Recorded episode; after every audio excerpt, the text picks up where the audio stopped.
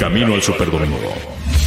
El programa que te acerca al emparrillado de la NFL. Desde los casilleros hasta el momento en que se levantará el trofeo Vince Lombardi. Todo, todo en el Camino al Superdomingo. Camino al Superdomingo.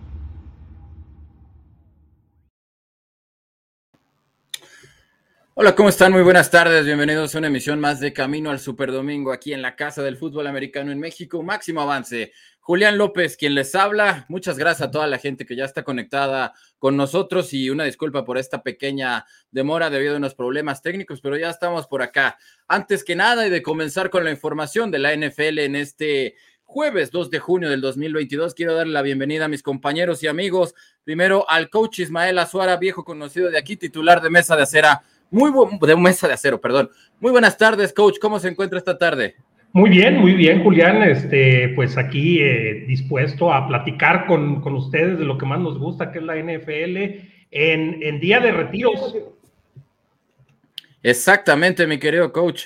Eh, muchas noticias de, de retiros, ¿eh? se nos juntaron en este día, ya vamos a estar platicando, pero principalmente ustedes ya saben de quién por el tema de este programa, pero antes de continuar con esto y más, hay que dar la bienvenida a Marco Sotelo, quien se une afortunadamente a este panel. Mi querido Marco, qué gusto tenerte de vuelta por acá. Buenas tardes.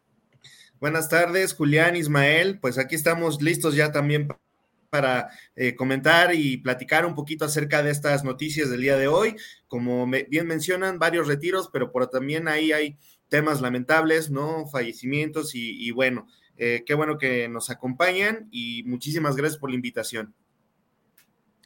Esta es tu casa, mi querido Marco. Siempre es un gusto tenerte por acá, pero bueno, eh, vamos a meternos de lleno en el tema principal de este programa y es que el tercer corredor con la mayor cantidad de yardas en la historia de la NFL, eh, jugador seleccionado por los 49 de San Francisco, Frank Gore, está retirándose de la NFL luego de una muy, pero muy larga carrera.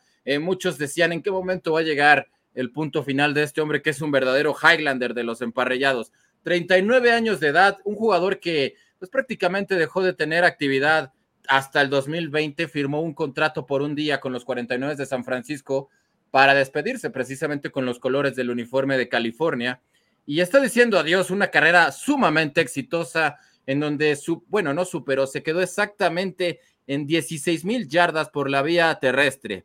4.3 yardas en promedio por acarreo, 81 veces que logró ingresar a la zona de anotación por la vía terrestre. Sin lugar a dudas, uno de los jugadores más grandes que hemos tenido, sobre todo en la posición de corredor de los últimos tiempos, aunque queda ese sabor amargo, mi querido coach, porque nunca pudo haberse ido como un campeón de la NFL. Estuvo cerca de lograrlo con los 49 de San Francisco en ese Super Bowl en el que Tuvimos un apagón en los, con los Cuervos de Baltimore, pero esa fue la última ocasión en la que Frank Gore verdaderamente estuvo cerca de conquistar su sueño de irse como campeón de la NFL. Efectivamente, es eh, dentro de los corredores, eh, Frank Gore es una rara avis, una, ave muy rara, una especie única, eh, porque entre todas las posiciones del fútbol americano profesional, la que tiene menos longevidad eh, por, por, muchas situaciones, por lesiones, por golpes, etcétera, es la de corredor. Y tener una, una, eh, una carrera tan larga, tan productiva, eh, es, es, impresionante. evidentemente, sí, no, no fue lo máximo en todos los años que estuvo, pero fue una carrera brillantísima. Tan es así que son contadísimos los casos de los contratos más allá de los cuatro años de los corredores en la NFL. Contadísimos.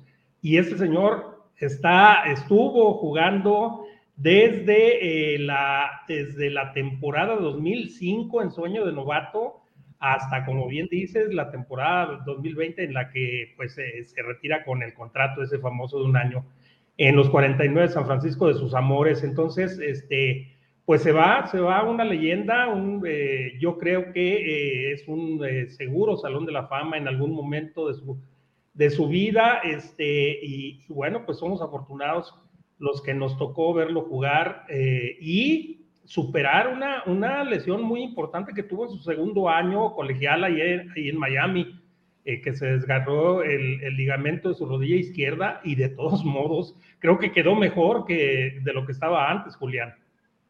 Sin lugar a dudas, una, una lesión que eh, precisamente ponía en dudas qué tan larga podría haber dado, podría terminar siendo su carrera, pero bueno, ya comprobamos que fue efectivamente una de las más longevas. Antes de continuar con el comentario de Marco, quiero dar la bienvenida también a Daniel Manjarres, que se integra a este panel para este camino al Super Domingo. ¿Cómo estás, Dani? Buenas tardes.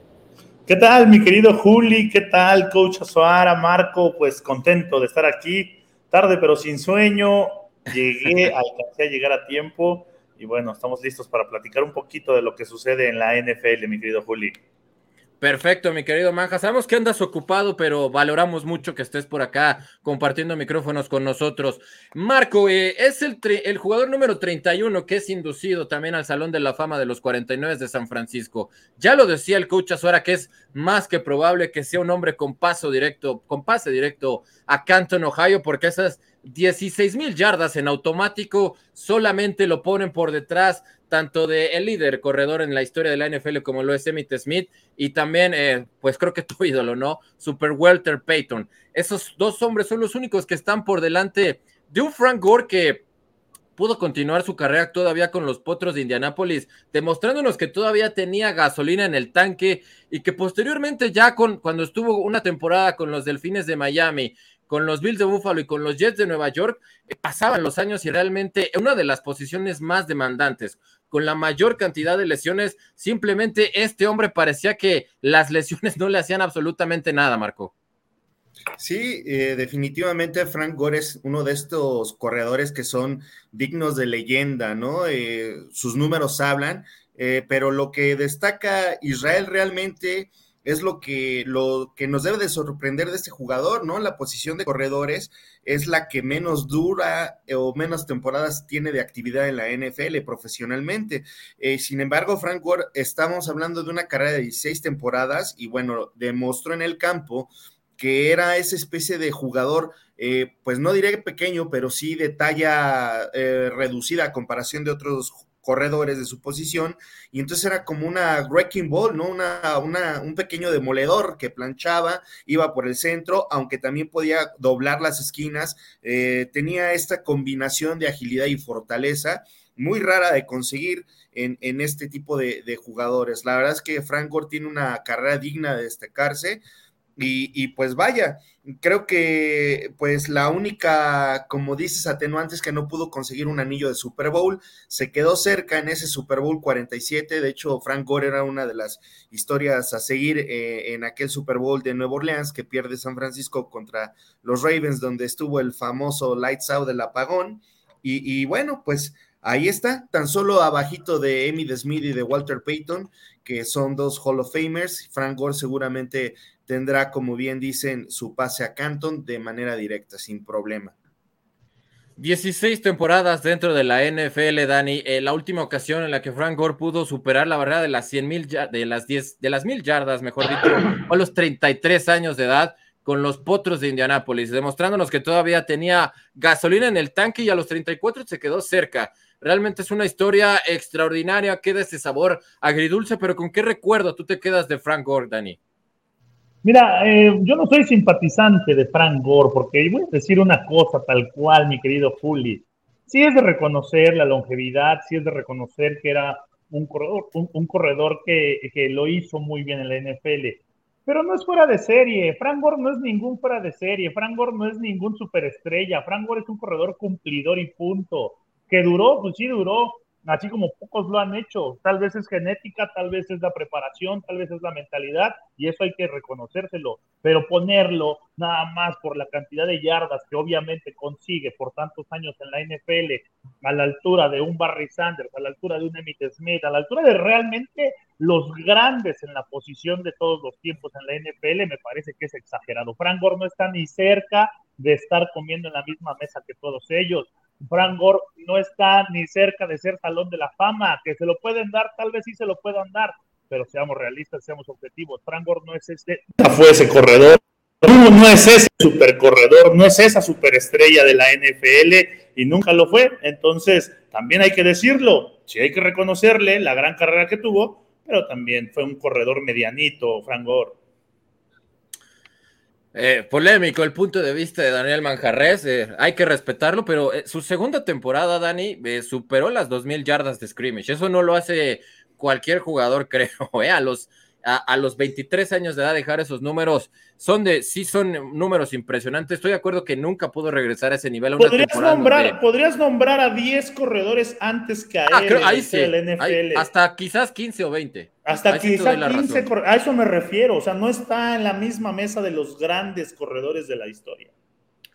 Pues vamos a seguir con este tema que ya sentó aquí Daniel Manjarres, un tanto polémico, y a pasar precisamente con la encuesta del día para conocer la opinión de la gente. ¿En qué lugar en la historia de la NFL queda reflejado lo que más, nos lo voy a meter al caldero. durante 16 temporadas?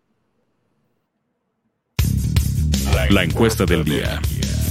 Camino al Superdomingo. Tenemos cuatro opciones para la encuesta del día de hoy. Dice así, ¿en qué lugar histórico queda Frank Gore dentro de los mejores corredores de la historia de la NFL? La primera opción dice top 3, la segunda dentro del top 10, la tercera en, dentro del top 20 o la cuarta opción, ya más acorde con lo que nos decía Manja, está muy inflado por sus estadísticas. ¿Con cuál se queda, mi querido coach Azuara? Yo creo que lo podemos eh, catalogar entre el top 20 de, la historia. Definitivamente no, no, jamás yo lo metería en el top 10 de mejores corredores en la historia, pero, pero sin duda, eh, o sea, tiene muchos méritos para estar en, la, en el Salón de la Fama.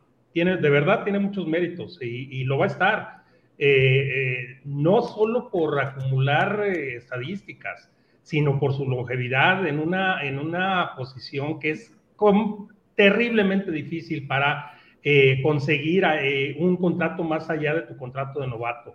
Eh, y él jugó a buen nivel en la liga más competitiva del mundo durante años y años y años, acumulando yardas y más yardas. Y, y, bueno, pues yo pienso que no marca épocas, nunca fue un gran playmaker, pero, pero jugadores con menos, con menos, este, ¿cómo se llama?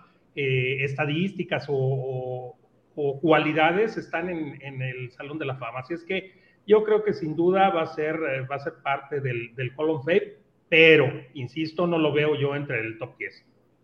Marco, ¿cuál de las cuatro te gusta? No, también me quedo con el top 20. La verdad es que Frank Gore es un jugador que si, a pesar de todo lo que digan, bueno, si hablamos de San Francisco, tal vez ha sido lo mejor que ha tenido en el backfield después de Roger Craig esa, esa franquicia. Y bueno, lo cual también nos, dice mucho, ¿no? Eh, creo que lo que demostró Frank Gore en el campo fue simplemente disciplina, rendimiento calidad y era muy cumplidor. Lo que siempre le pidieron en el campo de juego lo cumplió. No, este, creo que sí no era un gran anotador, este, simplemente era un, corredor machacador que veía el hueco, atacaba y le daba también para doblar las esquinas. La verdad es que yo, yo sí pienso que ese jugador está en el top en el top 20, perdón, top 20. Dani, me parece que vas a ser el único que, que diga la opción D o también te quedas como, como Marco y el coach con la tercera. No, opción D. Yo no me subo a ese barco. opción D.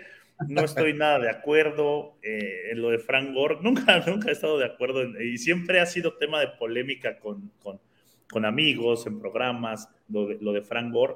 Eh, opción D. Para mí la opción D en la encuesta del día. Pues yo sí, yo también voy a coincidir que se queda en el top 20 porque el eh, tercer lugar histórico, no cualquiera, el tema de la longevidad, pero creo que sí, también el tema de los cinco Pro Bowls nos hablan de que quizás no fue esa superestrella y, y quizás esa, esa regularidad con el tema de las lesiones es lo que lo dejó en ese lugar. Pues bueno, se nos despide Frank Gore por fin a los 39 años de edad, pero nosotros tenemos que seguir porque hay otro jugador que se despide muy querido dentro de la NFL, Ryan Fitzpatrick, el ¿Perdón? El Pro Bowl no vale, tan no vale que ya se lo van a quitar.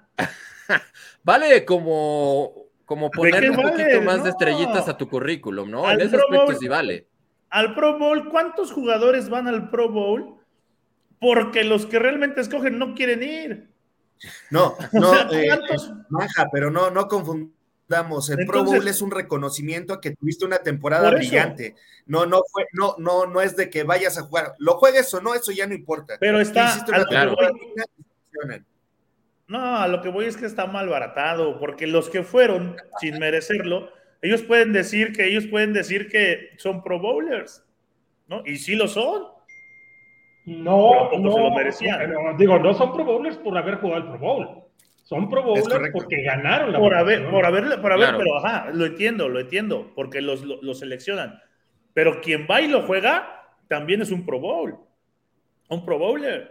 No, es un jugador que, que está sustituyendo a un Pro Bowler. No, en su currículum dice Pro Bowler, Pro Bowl de tal año.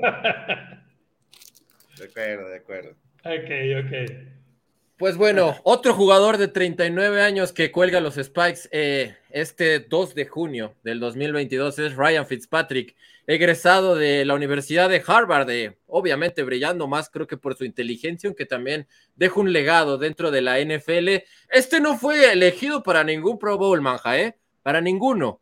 Y eso que jugó en muchos equipos durante 17 temporadas, fueron nueve equipos distintos. Un hombre que empezó su carrera con los Carneros de San Luis y todavía la temporada pasada firmó un contrato de un año y 10 millones de dólares con el equipo del Washington Football Team. Sin embargo, viene una lesión importante, una subluxación en la cadera. Y me parece que a esta edad, cuando tienes una lesión tan seria en la cadera, coach, es hora y es más que prudente decir adiós a los emparrillados luego de que pues fuera un jugador eh, me parece muy irregular, capaz de darte un partido de tres, cuatro pases de anotación y posteriormente desaparecer y terminar siendo banqueado de las formas más impensables, coach. Sí, por supuesto. Este, a mí eh, lo, que, lo que hay que reconocer, ah, primero la longevidad, el saber acomodarse en los equipos, este, el, el, hacerse eh, requerido por, por varios equipos que ya quisieran, ya estoy pensando en Baker Mayfield, este, eh, eh, pero, pero no, no, nunca fue más allá de un, de un coreback backup. Tan es así que es elegido en el lugar 250 en séptima ronda. Este, pero eh, pues también viene de una universidad donde no vienen grandes atletas, donde se forman grandes genios. Y, por cierto, este, este Ryan Fitzpatrick es uno de los poquísimos jugadores que completaron el test, eh, no, es que ahorita se me, se me, olvidó el nombre del test este, psicológico este que... IQ test, coach, ¿no? El IQ. Sí, pero tiene, tiene un, nombre, un nombre especial de, su creador. Pero bueno, eh, de los poquísimos que tiene el 100% de las, de las respuestas. O sea, el tipo tiene... Eh, el tipo es un nerd que le gustaba jugar fútbol americano. Este, simpatiquísimo el, tipo, pero pues nunca de, primera. Nunca de primera, hizo algunas cosas extraordinarias para su capacidad, este, pero, pero pues eh, nunca marcó eh, grandes cambios en, ningún equipo en el que estuvo. Eh, cuando, lo fueron, cuando fue nombrado titular, no mantuvo esa titularidad. Este, entonces, pues a mí lo que me sorprende más allá de, que sea un genio, más, que se haya sabido acomodar en tantos equipos y recibir contratos muy jugosos, siendo siempre un quarterback backup.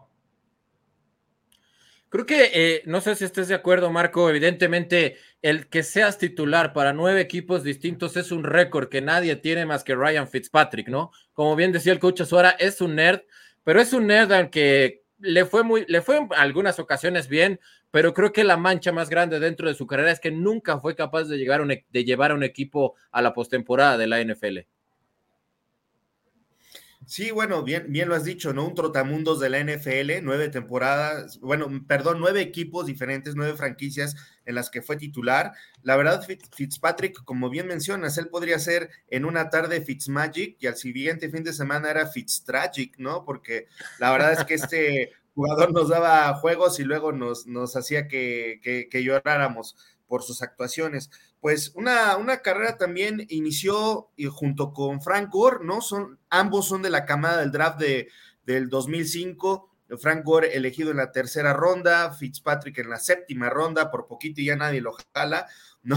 Pero, pero bueno, eh, como, como bien dice el coach Ismael, pues supo acomodarse, el tipo empleaba su inteligencia fuera del campo para conseguir buenos, buenos trabajos. Yo cuál creo que fue la principal virtud de Fitzpatrick, que las veces que se lesionaban los jugadores eh, titulares, los, los corebacks titulares en su equipo, pues él tuvo partidos brillantes, rachas brillantes que le permitieron seguir colgado de la NFL pues toda, toda su carrera, ¿no? Esta, estas 17 eh, temporadas que estuvo en la liga, tampoco es, tampoco es sencillo, pero pues fue eso, ¿no? Este, eh, simplemente supo cómo acomodarse y, aprovechando su inteligencia y teniendo rachas de buenas, de buenas semanas. Es lo, es lo que le veo a Fitzpatrick. Tampoco lo, lo, veo un jugador que vaya a estar en el Salón de la Fama o un jugador que lo deberíamos de destacar demasiado. Es simplemente anecdótico.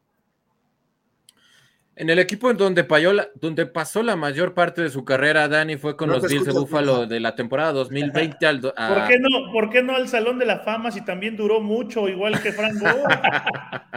no, no, no, no, no, no seas este incendiario, coach. Sí, este andas muy o ¿no? Sí, sí, Este también duró mucho en la NFL. Calienta la mesa, Faitelson, calienta la mesa. Este, se llama test de Wonderlic, el test de inteligencia de la NFL. Test Oye, de Wonderlic. Creo que, yo creo que, yo creo que lo de lo de Fitzpatrick, Juli, eh, Marco y Coach Azuara, la principal virtud para, para mí es que entendió, él, él entendió rápido su papel en la NFL. ¿no? Y muchas, muchos jugadores no lo logran entender. Él se dio cuenta que ya no iba a ser coreback titular, que ya no, ya no tenía para hacer, obviamente sí lo quería, obviamente trabajaba todos los días para eso, pero también entendía ¿no? que él, él, iba a ser un, un, backup, un gran backup, que él estaba eh, listo para cuando por mucha suerte muchas veces le pasó que los corebacks titulares se lesionaban y él tenía que salir a, jugar y lo hacía muy bien. Creo que esa es la principal virtud de Fitzpatrick, ¿no? Además de prepararse y del IQ tan alto que tiene y de todas estas situaciones que ya sabemos, pero él creo que aprende y entiende a tiempo su papel en la NFL y eso le da para tener, a mí también me llama la atención eso que decías eh, Marco, ¿no? El, eh, el, tener tantos equipos, el contratarse en tantos equipos, el conseguir buenos contratos el, durante muchos años, no cualquiera lo hace, ¿no? Y Fitzpatrick, al entender su situación, creo que eso le da esa ventaja y esa comodidad, hasta eh, por decirlo entre comillas, de, poder contratarse donde él quisiera y ser un backup de, de, gran nivel, ¿no? Creo que esa es la principal virtud que tuvo, que tuvo Ryan Fitzpatrick ya lo último, la jugarreta que le hacen en Miami, ahí sí estuve, no estuve nada de acuerdo, ¿no? Lo comentamos en su momento, cuando lo sientan y, ya le dan la, oportunidad a Toyo Baloa. Pero bueno, esa ya fue otra historia, pero ya, eso fue lo que marcó, yo creo que hoy diga ya adiós Vamos rápidamente con mensajes de la gente porque cada vez Oye, antes de eso, Juli, antes de eso, yo pensé que nos ibas a contar un chiste con ese fondo, es como el fondo de Johnny Petardo, ¿no? que, si no, no, se te va una, ¿eh? bravo, anda bravo. Este, este, me iba a aventar uno de, Johnny Petardo, pero ah, ahí se los dejo para el... Ah, es que hoy es día de caldero. ¿Hoy hay caldero o no hay caldero, Dani? Sí, sí hay caldero. Ah, pues ahí está. Ahorita te presto mi fondo para que, te Voy a meter a Frank Gore, dije. no, bueno. Manuel Calle que nos dice, hola chicos, Frank Gore, eh, será triste su retiro, además se retira junto con Fitzpatrick, son buenos jugadores que han jugado duro y parejo, se merecen su retiro. Indira Guzmán dice, ojalá fueran como el Rey Pelé que se retiró en punta de su fama con salud física y mental. Así tendríamos recuerdo de grandeza y no de tristeza como dejan muchos o peor de hartazgo. PSM que también anda por acá, nos dice buena tarde, buena tarde también para Jesús Niebla que dice mucho material para el día de hoy para platicar. Señor Julián López, hoy le tocó desde el patio de la escuela, me dice Indira Guzmán también. Coach Azuara, qué gusto de verlo con esos paneles de atrás y bienvenida también le da al señor Sotelo, dice Indira Guzmán. Lilfra, que también está por acá, dice, Indira está ocupada con su computadora como yo y con sus perrijos. PC me dice, buena tarde, Indira, Juli, coach. Marco, aparte de la selección miserable como un Steelers, lloro como un oh, cowboy, defiendo a Rogers. Ahora tendremos recuerdo de lo que no fue como un Niner. Bueno, PSM que, que no perdona a nadie, como siempre. Anda bravo. Dice, parecía testa verde o me equivoqué, castíguenme. Alejandro Montiel, saludos a todos y solo esculcándolos, porque como estamos en friga trabajando los proyectos del viejito loco. Dice Alejandro Montiel, manja, espero Elliot llegue a las 16 mil yardas de gore. Tómala. Ahí, ya te la dejaron venir solita, ¿eh? Te lo ganaste a pulso, mi querido Dani. A ver a cuántas llega el, el buen Siki. Lilfra, como diría Toñito Moreno, es que nadie jamás podrá alcanzar y miren lo que pasó posteriormente. Arturo Lozada que dice, yo creo que es top 20, aunque le faltarían otros galardones. Jesús Niebla que se queda con la opción C, en el 20 tiene los números para esto. Y bueno, muchos y muchos mensajes más que enseguida les vamos a dar lectura porque se nos siguen acumulando.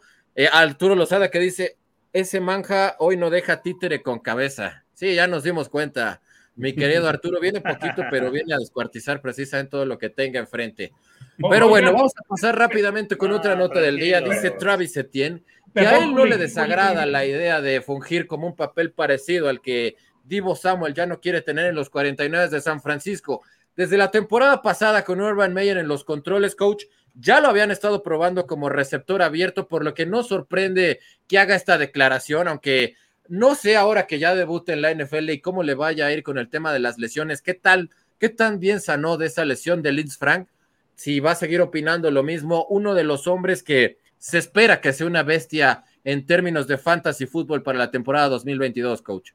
Ojalá por él, ojalá por él. Muchos eh, el año pasado lo ponían por encima de Naye Harris, este, y desafortunadamente viene una lesión este, que detiene su, su su proceso como jugador. Ojalá regrese al, 100, al 110% porque es un jugador espectacular. Este, y yo creo que se está vendiendo ahí para un futuro este, esperar ganar más dinero eh, eh, y hacerse el más el, el, necesario dentro de este equipo tan joven, esta, esta eh, ¿cómo se llama? Ofensiva que apenas se está armando después de, del del triste paso de Urban Mayer por el equipo de los Jaguares, ahora con eh, Coach Pederson, este, que es un ganador, que es un, un eh, tipo con una mente este, ofensiva eh, privilegiada, pues igual, yo creo que sí tiene, sí tiene la, el talento necesario para,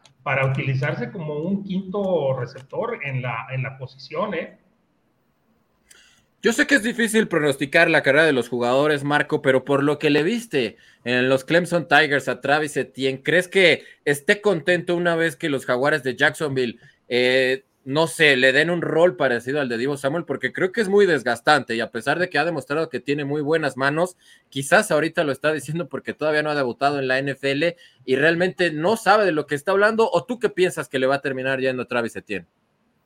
Mira, tal vez eh, este comentario y haciendo la comparación con Divo Samuel sea un poquito también para hacerse publicidad o un poco más de notoriedad. Sin embargo, eh, por sus condiciones atléticas, él lo demostró, bien lo has dicho, este Juli, incluso en la pretemporada, eh, antes de que se lesionara, lo estuvieron sí probando en algunas jugadas como, como receptor y pues parece que Doug Pederson tiene los, mismos planes para, para Travis Etienne. Eh, creo, por supuesto, que no es lo mismo y él lo ha declarado, ¿no? Él no es similar a Divo Samuel. Divo Samuel es un corredor, era, era un receptor que se hizo corredor, que es una posición de mucho contacto, no es igual que un receptor. Al revés es este Travis Etienne, ¿no? Él es un corredor que va a ser colocado como receptor He ahí una gran diferencia. Él lo declaró y yo con él concuerdo. No es lo mismo ser un jugador que está dispuesto, que ya sabe lo que es un contacto fuerte, a, estar un poquito menos en esa situación o expuesto a una situación de contacto como son los receptores, que digo, no, no es tampoco por exentarlos, que cuando se los planchan, se los planchan, eso que ni qué. Sin embargo, un corredor es constante, ¿no? Que está sometido, sometido, ya sabe pues lo que es el golpe, más eh, estoicos en ese sentido, ¿no? Más aguantadores. Yo creo que por ahí va la declaración de, Travis Etienne y pues yo lo podría percibir como una buena opción. Eh, siempre han habido casos muy loables de corredores que lo hacen muy bien como receptores y podríamos hablar, eh, no por Creo que perdimos a Marco, estamos teniendo problemas con su internet, pero enseguida lo vamos a recuperar. ¿Cómo ves la situación de Travis Etienne, ¿Y si lo ves como whiteback o me parece que está hablando un poquito de más? Porque primero se tendría que recuperar de una lesión que no es fácil, ¿no? Que ya nos retiró a jugadores como Jack Lambert de los Pittsburgh Steelers de esa lesión de Liz Frank. Afortunadamente tienes muy joven, ¿no? Y también eh, un, un Trevor Lawrence que le está echando muchas flores a Christian Kirk, diciendo que es es muy amigable para los corebacks tener a alguien como Christian Kirk, pero ¿crees que también Travis Etienne le pueda echar una mano y reforzar a su cuerpo de receptores para esta temporada? Ahora, la lesión, la lesión es lo realmente lo importante. Yo creo que es lo que realmente obliga a Travis Etienne a declarar que él, el papel que quiere tomar en esta ofensiva, ¿no? Y algo parecido es, es, Divo Samuel. Travis Etienne, concuerdo con lo que dice el coach Azuara, Marco, es un jugador que era, él era corredor, ¿no? En Clemson. Cuando el, año pasado lo alinean como slot, lo alinean como receptor, mucho, fue, muy criticado para empezar su pick y fue muy criticado cuando lo ponen de slot, ¿no? Criticaron a Urban Meyer, le dijeron que por qué, que por qué habían seleccionado a Travis Etienne y luego que por qué habían seleccionado un corredor y, y para ponerlo de receptor. Entonces, creo que la, la declaración viene en función de eso, de quitar esa presión, de decir, me estoy preparando, quiero jugar y de esto puedo jugar. No solo soy un corredor, no solo soy un receptor. ¿Ya vieron lo que hizo Divo Samuel? Ah, pues a mí me pueden utilizar de la misma manera. Ahora, Divo Samuel no es un corredor, Travis Etienne sí es un corredor, ¿no? Y ahí cambia porque no es lo mismo llevar el balón desde el inicio de frente, frontal, a de estar esperando el balón de espaldas a los defensivos. No es lo mismo, ¿eh?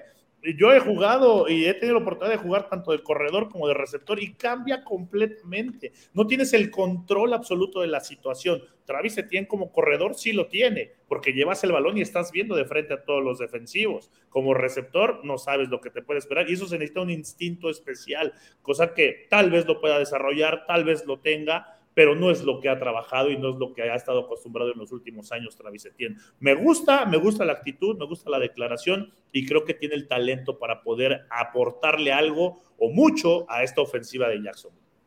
Sí, yo también coincido que como corredor, evidentemente el castigo va a ser menos si te cambias un, un, poco a la recepción de receptor abierto. Pero bueno, hoy es jueves, hoy es jueves del caldero de manja porque la gente lo sigue pidiendo. Así es que vamos a ver a quién van a, a chicharrar en este juego, en este jueves en el caldero de Daniel Macarres.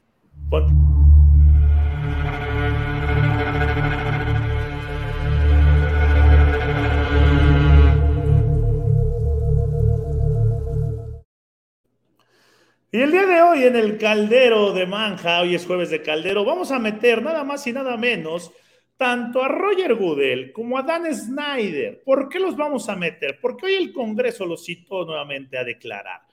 Dan Snyder, el polémico dueño de los Washington Commanders, anteriormente el, el Washington Football Team, no deja, no deja nada que pasar, no deja de pasar nada en su equipo sin que él esté metido. ¿Qué está pasando en ese equipo? Roger Goodell, por supuesto que lo sabe. Hoy el Congreso los cita ambos a declarar y a ver con qué se van a cubrir. La NFL, si bien es sabido, maneja sus asuntos de una forma misteriosa, de una forma poco transparente para no ensuciar la gran imagen que tiene la liga en el ámbito deportivo a nivel mundial. Y lo que está sucediendo con Dan Snyder, no sé por qué lo están aguantando tanto como dueño de una franquicia tan importante en el fútbol americano de los Estados Unidos, pero lo que pasa en Washington, lo que pasa en ese equipo, lo que ha pasado y lo que se sigue acumulando, ya es para que hubiera caído la cabeza de, Dan Snyder. Por eso el día de hoy, tanto Roger Goodell como Dan Snyder van a ir al caldero nuevamente, de ahí que se peleen en el fondo del caldero porque no los voy a sacar hasta que por fin caiga la cabeza de ese Dan Snyder, porque Roger Goodell, abucheado y todo, creo que lo hace bien hasta dentro de lo que cabe, porque es el que los dueños quieren. Y bueno, mi Roger Goodell de toda la vida también va al caldero, pero ese que yo creo que pronto sale.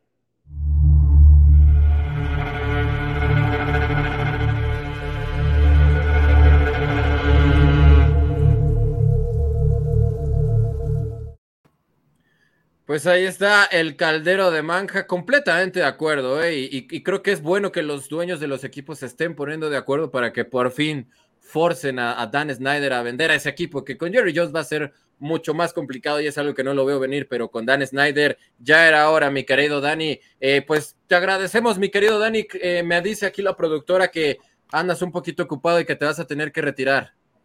Sí, me tengo que, me tengo que retirar, no quisiera, pero hay, hay, algunas situaciones. Pero antes de eso, mi querido Juli, Coach Azuara y Marco, Voy a meter también al caldero Alejandro Montiel porque quiere que me meta yo mismo. Así que ese Alex Montiel también al caldero el día de hoy que traigo para todos. un abrazo, un abrazo y un gusto como siempre, Marco. Un abrazo, Coach Azuara. Un gusto. Oye, antes de que te vayas, nos dice PSM, nos pide un favor que traigan más seguido al manja con agruras. Así es como se defiende una idea, ¿eh? Para que veas que PSM aquí ya se está mezclando al Team Manja. Pero te agradecemos, Dani. Fuerte abrazo hasta Querétaro. Nos vemos, nos vemos. Gracias, un abrazo.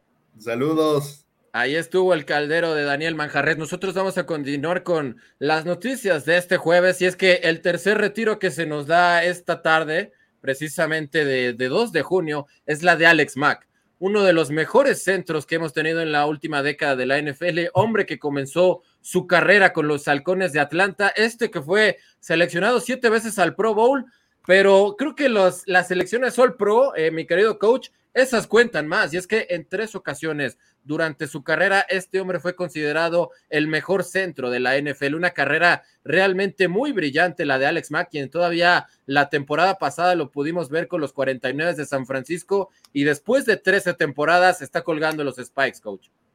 Sí, después de una larga y, muy, muy productiva carrera, este, es eh, una de las posiciones más sacrificadas de del, del, juego, del deporte, eh, y aparte debe de cumplir el, el rol de líder de, la, de, sus compañeros en la línea ofensiva. Eh, es el, el, que indica en la mayoría de los equipos cómo van los bloqueos, quién tomar a quién, etcétera. Y eso para imponerse a sus, a sus compañeros decirles eh, cómo, cómo trabajar. Eh, por eso es tan especializado este, este puesto y tan poco valorado. ¿eh? Yo pienso que están subvaluados muchos jugadorazos que están y que han jugado en la posición de, de, centro, el ancla, el ancor de, de, la línea ofensiva. Entonces, no, felicidades a, a Alex Mack, la verdad, una larga y fructífera carrera y ojalá, ojalá, este, eh, esta, esta jubilación sea una feliz jubilación para él. Por cierto, antes de pasar los micrófonos, ¿saben cuánto ganó en su carrera este Ryan Fitzpatrick? No. Ni idea, coach, pero debe de ser una buena lana por la gran cantidad de equipos en las que estuvo. La temporada pasada, simplemente con Washington por un año, eh, tuvo el mismo contrato que Cam Newton de 10 millones, pero en total, la verdad, no tengo idea. ¿Más de 100 millones? No, según playersearn.com, ganó 82 millones 115 mil dólares. O sea que la última temporada creo que fue donde más ganó. Así es. No, no, se supo acomodar perfectamente. Este, perdón, ahora sí ya, disculpen. No, buen dato, buen dato, este, Ismael. Eh, lo agradecemos, coach. Eh, Alex Mack, mi querido Marco, que también es material y potencial candidato a ser Salón de la Fama. Eh, había firmado un contrato de tres años con los 49 de San Francisco, pero este equipo que realmente su sello es correr y, correr muy fuerte con el balón ahora tiene un gran problema porque no sabemos qué va a suceder con la novela de, Divo Samuel, pero suplir a un hombre como Alex Mack y pensar que todavía lo tenías para la siguiente temporada, pues ahora es un problema más que se le juntan a los que ya tiene Cal Shanahan, Marco. Sí, claro. Bueno, eh, suena por ahí el nombre de JC Treater, que es un centro también que sale de los Browns esta, esta temporada ya no renuevó contrato y es uno de los top, ¿no? En la línea ofensiva que está en la mira y a lo mejor por ahí habría una negociación con los 49ers. Sin embargo, bien, bien comenta este, el coach Ismail Juli, lo mismo has dicho, eh, esta posición, la del centro, es muy difícil de suplir, ¿no? No es tan sencillo. Ese talento, esa habilidad nata para, en cuanto des el snap de la jugada, estar liderando esos bloqueos en la línea de golpeo, la verdad muy complicado. Un centro es realmente donde inicia, donde nace la jugada y es la clave del éxito de todo coreback, ¿no? Pregúntenle a Peyton Manning cuánto no le agradece haber tenido a Jeff Saturday ahí enfrente de él todo el tiempo. Él mismo lo ha dicho, ¿no? Si Jeff Saturday no lo hubiera acompañado, durante gran parte de su carrera, pues tal vez Peyton Manning no hubiera sido el mismo que nosotros conocemos, ya mítico y legendario. Eh, eh, hablar de este tipo de personas como Alex Mack, bueno, yo también creo que mucho eh, los años que estuvo por ahí, cinco o seis temporadas que estuvo con Atlanta, pues definitivamente le ayudó demasiado también a Matt Ryan para, para que se estableciera y se, se, se colocara como uno de los mejores corebacks en la liga. Y bueno, pues de ese tamaño es eh, el señor Alex Mack, ¿no? Un jugador que, como bien dicen, ha estado varias veces en el Pro Bowl. Eh, son, son, los jugadores con los que inicia la ofensiva. Y pues bueno, eh, también otro, otro jugador que podría ser candidato sin lugar a dudas de entrar al Hall of Fame. Pues se despide de la NFL a los 36 años de edad, luego de una muy exitosa carrera eh, de 13 temporadas en la NFL. Adiós a Alex Mack, uno de los mejores linieros ofensivos de toda la liga. Pues bueno, vamos a continuar porque una noticia trágica que nunca nos agrada dar este tipo de noticias, pero desgraciadamente perdió la vida eh, un corredor que comenzó sus primeras seis temporadas, jugó siete en total en la NFL, desgraciadamente fallece a los 38 años de edad. Marion Barber tercero, un hombre que llegó para suplir a Julius Jones con los, en el backfield de los Vaqueros de Dallas y desgraciadamente perdió la vida. Todavía no quedan muy esclarecidas las situaciones de cómo perdió la vida eh, mi querido coach, pero Tess Bryant, este receptor también de los Vaqueros de Dallas, ya había mostrado preocupación porque andaba en malos pasos, eh, desgraciadamente Marion Barber. Había sido fichado ya en dos condados, había tenido problemas con la ley, había sido sorprendido disparando una, un arma de fuego en una iglesia y Des Bryant, eh, pues ya había mostrado signos de preocupación porque algo pudiera terminar mal con este ex corredor. Desgraciadamente se va muy joven de la NFL y pues se une, ¿no? Estas noticias trágicas que hemos estado dando casi semana a semana de jugadores que desgraciadamente pierden la vida. No habíamos eh, terminado apenas de salir de lo de Jeff Gladney. Y bueno, tenemos que dar esta trágica noticia. Se nos va a los 38 años de edad el corredor Marion Barber tercero, coach.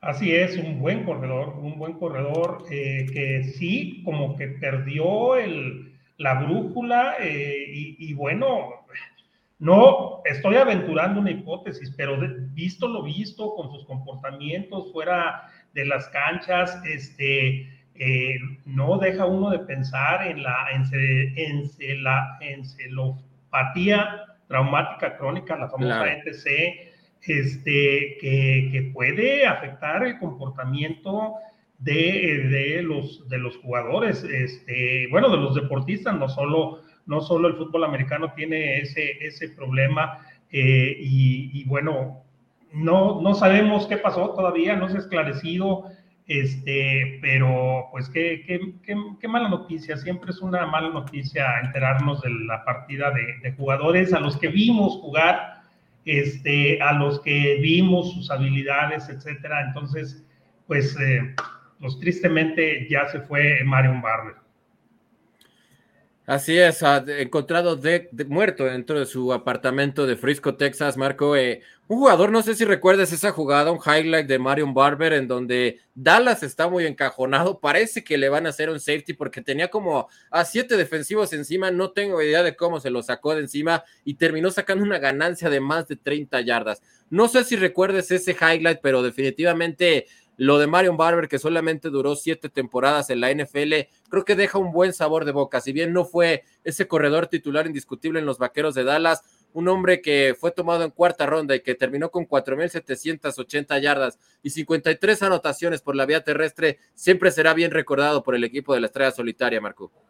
Claro, y también tuvo ahí un, breve paso por los Osos de Chicago. Eh, hablar de, de este eh, Mario Barber es hablar de The Barbarian, así le apodaban en la NFL a este señor. Era un corredor de un, prototipo, este, un biotipo demasiado fuerte, ¿no? un corredor que gustaba correr por el centro con mucha velocidad también, par de piernas que eh, parecían dos, dos de las mías eran una, una, suya, ¿no? Tremendo este jugador, Marion Barber, pero que sin embargo siempre tuvo ahí un problema eh, le hacía falta algo de las mecánicas, digamos, de las técnicas, que era sujetar siempre el balón, la caja le fallaba, era un jugador que solía o tendía a cometer demasiados fumbles y creo que eso le pesó en su carrera. Eso hablando en el campo de juego. Fuera, pues bueno, vemos estos, estos problemas que ya mencionaba Des Bryant, en los cuales ya estaba involucrado Marion Barber y que sin lugar a duda lo ponía como un objetivo pues ahí de, cuidado, de peligro, como dice bien el coach también, si estos comportamientos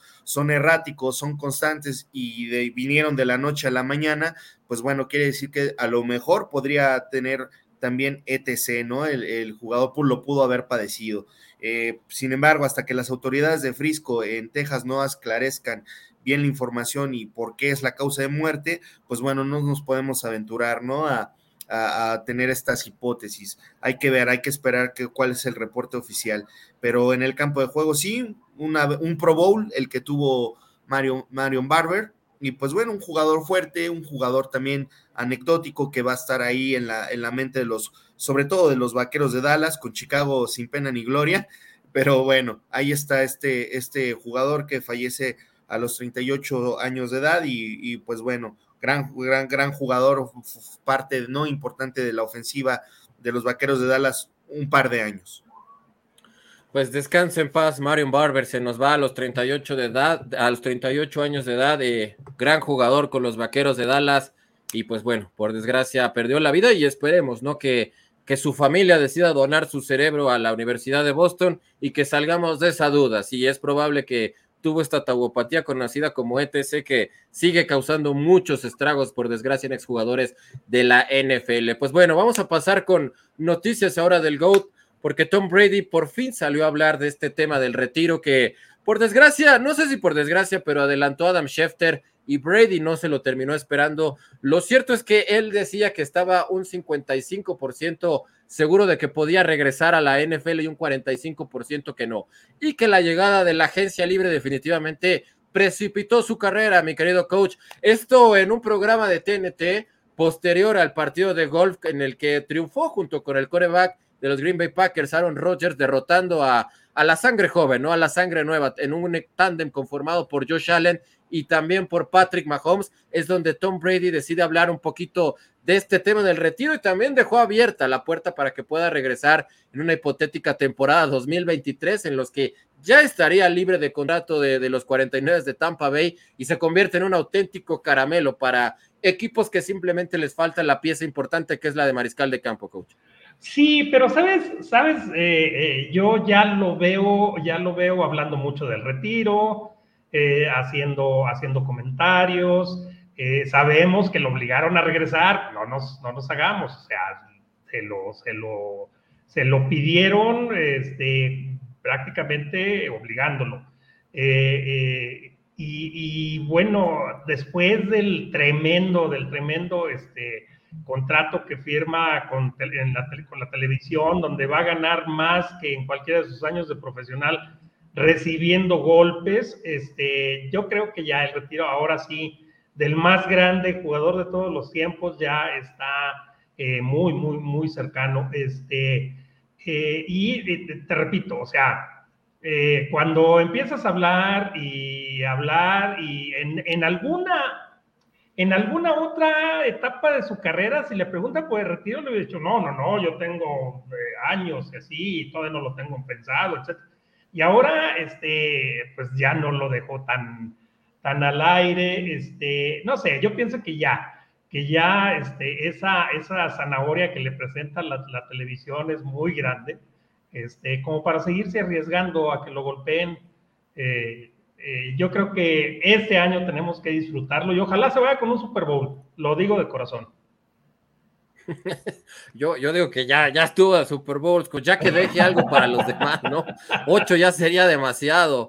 Pero bueno, eh, ¿cómo ves, Marco? ¿Estás de acuerdo con lo que dice el coach? Lo obligaron a regresar porque realmente ese contrato que, que va a tener cuando sea comentarista de televisión supera en gran manera lo que terminó ganando en más de 20 años de carrera dentro de la NFL. Él dice que es como correr un maratón, ¿no? Que un correr un maratón no puedes decidirlo dos semanas antes del maratón y creo que esto sí hay que agradecérselo a Tom Brady, ¿no? El compromiso y la responsabilidad que tuvo con los Bucaneros de Tampa Bay para preparar una mejor temporada y poder terminar siendo un equipo competitivo. Pues mira, yo eh, apoyo lo que dice Ismael, ¿no? Eh, creo que también ya se ha hablado, él, él mismo ha hablado mucho de su retiro, yo creo que ya no va a haber este vuelta de hoja, honestamente, no tiene nada más que, que hacer este señor en la liga, simplemente es un, personaje también que pues es una leyenda viviente y yo creo que ya cuando estás eh, tanto tiempo hablando de un posible, no, tal vez voy a regresar, esto y el otro, pues yo creo que nada más le estás dando juego al, al, personaje, ¿no? Es decir, él quiere seguir estando eh, en esa especie de conversación todo el tiempo, ¿no? Si no, pues estas declaraciones, aunque las traigan los medios de comunicación presente, tan fácil es eh, decir, no quiero opinar este, al respecto o simplemente la información que tiene no es la, correcta, no sé, de alguna manera desmentir. Creo que nada más es hacer eh, el caldo gordo, ¿no? El show mediático. De ahí en fuera, este, el señor Tom Brady, yo creo que sí, bueno, pues es una, es una realidad, ¿no? Sí, sí, de alguna manera se sintió coercionado para, para tomar de nueva cuenta el uniforme. Sí, sin lugar a dudas, creo que sí también ya tiene un poco hartos este tema a la gente, aunque bueno, eh, de no haber sido porque Adam Schefter termina adelantando estas noticias, como pasó en el, en el caso del antepasado draft, en donde ya confesó, ¿no? Que soltó lo de Aaron Rodgers y su, y su disconformidad con los Packers, porque tenía mucha información acumulada, quién sabe realmente qué hubiera terminado pasando con esta noticia de Tom Brady y el retiro. Pero bueno, así las cosas con el GOAT.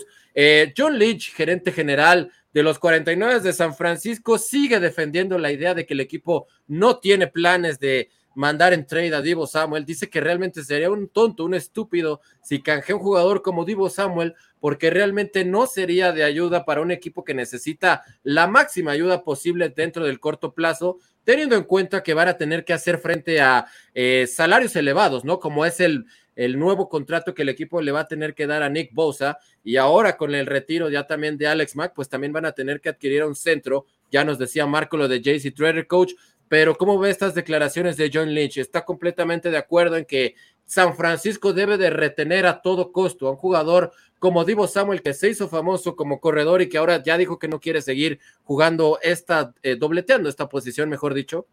No, no, no, ahí está en el estilo de afloja, pero este Dicen que a enemigo que huye, puente de plata. Este, no, ahí le está coqueteando Johnny Lynch a Divo Samuel.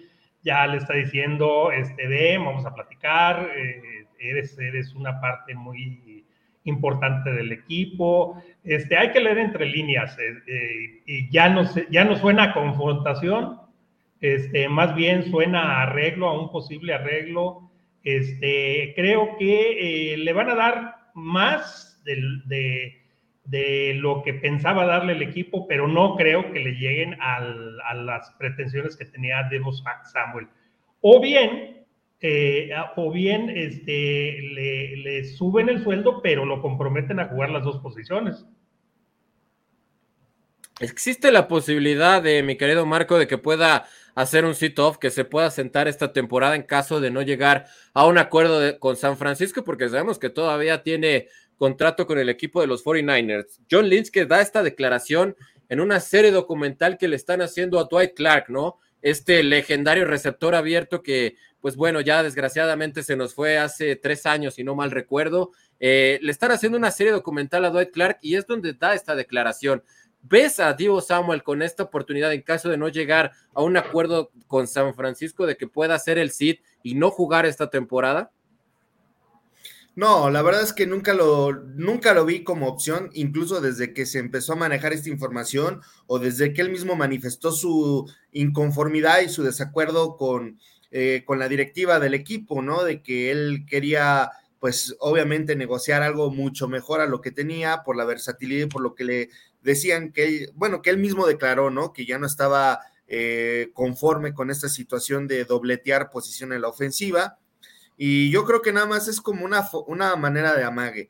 Eh, coincido con el coach Ismael en el sentido de que pues ya esto último que hemos estado escuchando de esta novela, ya suena más bien a que vamos a arreglarnos y que ya es cuestión simplemente de dineros, ¿no? desafortunadamente también tenemos que saber que la NFL es un, es un negocio, es un espectáculo y bueno, los, eh, Divo Samuel está en el derecho, ¿no? De buscar la mejor opción posible. No lo veo saliendo de los 49ers, tampoco lo veo sentándose en caso de que no lo cambien ¿Por qué? Porque si él decide sentarse, se devalúa, él mismo le quita precio a, a su, a su persona como, como jugador en el mercado, de, en el mercado del fútbol americano de la NFL. No lo veo sentándose, no lo veo tampoco este, saliendo del equipo. Creo que se queda y creo que va a llegar a un acuerdo con los Niners. Es cuestión de tiempo. Así es como lo veo, chicos.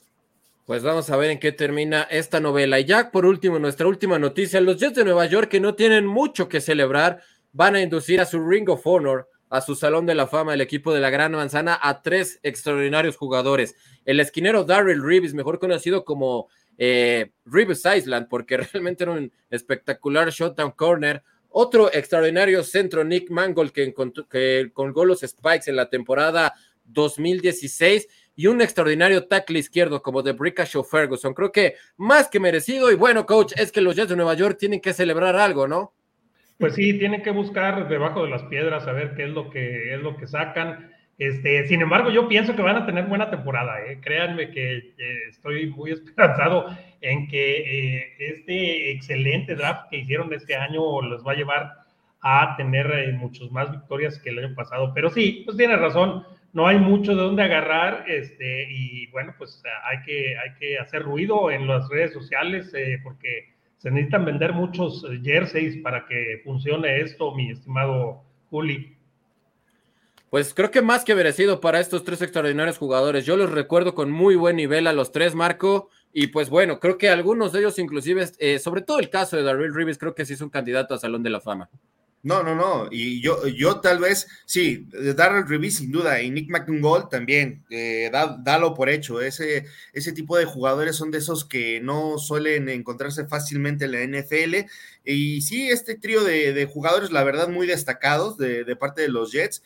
Bueno, creo que yo los recuerdo en mis épocas de, periodista, me tocó cubrir la mayoría de su carrera de estos de estos tres jugadores y la verdad muy destacados, destacados los tres en sus posiciones. Darrell Reeves, si no me equivoco, creo también estuvo jugando algún tiempo con los Pats, ¿no? Este, o por ahí. correcto. Creo, que sí, o sea, la verdad es que es un, eh, era un defensivo de calidad y como bien hacía alusión a su apodo, ¿no? Ya mejor ni le intentaras lanzar donde estaba cubriendo él porque no te iban a atrapar las pelotas los, los receptores, ¿no? Las alas cerradas en su caso. Eh, sí, eh, Nick Mangol igual es un centro, pues, de, yo creo que de esos que podemos contar con, los dedos de una mano y de, de Ferguson, un tackle también siempre consistente, siempre eh, rendidor, ¿no? Al, momento de los, de los contratos y de los años, con pocas lesiones en su carrera. Y bueno, pues yo creo que este trío bien merecido en el anillo del honor de los Jets. Por lo menos. Pues vámonos este, rápidamente con los cumpleañeros de un día como hoy, 2 de junio. Eddie Lacy, este gordito corredor que no duró mucho en la NFL, egresado del Crimson Tide de Alabama, está cumpliendo 31 años, duró cinco temporadas con los empacadores de Green Bay y una más con los halcones marinos, se despidió en 2017. Trey Flowers, esquinero de los Leones de Detroit, 26 años de edad para unos Lions que tienen el perímetro muy, pero muy debilitado. Y pues bueno, muchísimas gracias, mi querido Marco, coach Azuara. Gracias por eh, haber estado con nosotros en esta tarde de jueves y compartir como siempre su sabiduría, coach. Un placer como siempre tenerlo por acá. No, hombre, muchas gracias, gracias, eh, eh, Juli. un honor, Marco, este, conocerte y compartir micrófonos contigo. Marco, como siempre, qué bueno que estés por acá por lo menos una vez a la semana. Sabes que esta es tu casa y siempre tienen las puertas abiertas para regresar a Camino al Super Domingo. Este, pues primero, coach Ismael, muchísimas gracias. También, Juli, gracias por la invitación y pues siempre contentos de poderlos acompañar aquí en camino al Super Domingo. Con todo gusto y a los eh, al auditorio de máximo avance también les agradezco. Rápidamente con las efemérides de un día como hoy, cortesía de, Indira Guzmán, dice, un día como hoy nació en 1920 Tesh Scrum, el primer gerente general de los Vaqueros de Dallas. En 1941 Charlie Watts de los Rolling Stones, el baterista nada más y nada menos. En 1971, José Andrea de Mago de Oz. 1978, Ji, So Jeon, la astronauta surcoreana y feliz no cumpleaños para todos. Gracias a Indira Guzmán. Agradecer, por supuesto, a Grecia Barrios y también a Daniel Manjarres, que estuvo con nosotros un ratito en el programa y que tuvimos jueves de Caldero. Muchas gracias a toda la gente que participó con nosotros. Los esperamos aquí en Máximo Avance con más Camino al Superdomingo porque somos la casa del fútbol americano en México. Gracias. Hasta la próxima. Esto fue Camino al Superdomingo, el programa que te acerca al emparrillado de la NFL. Camino al Superdomingo.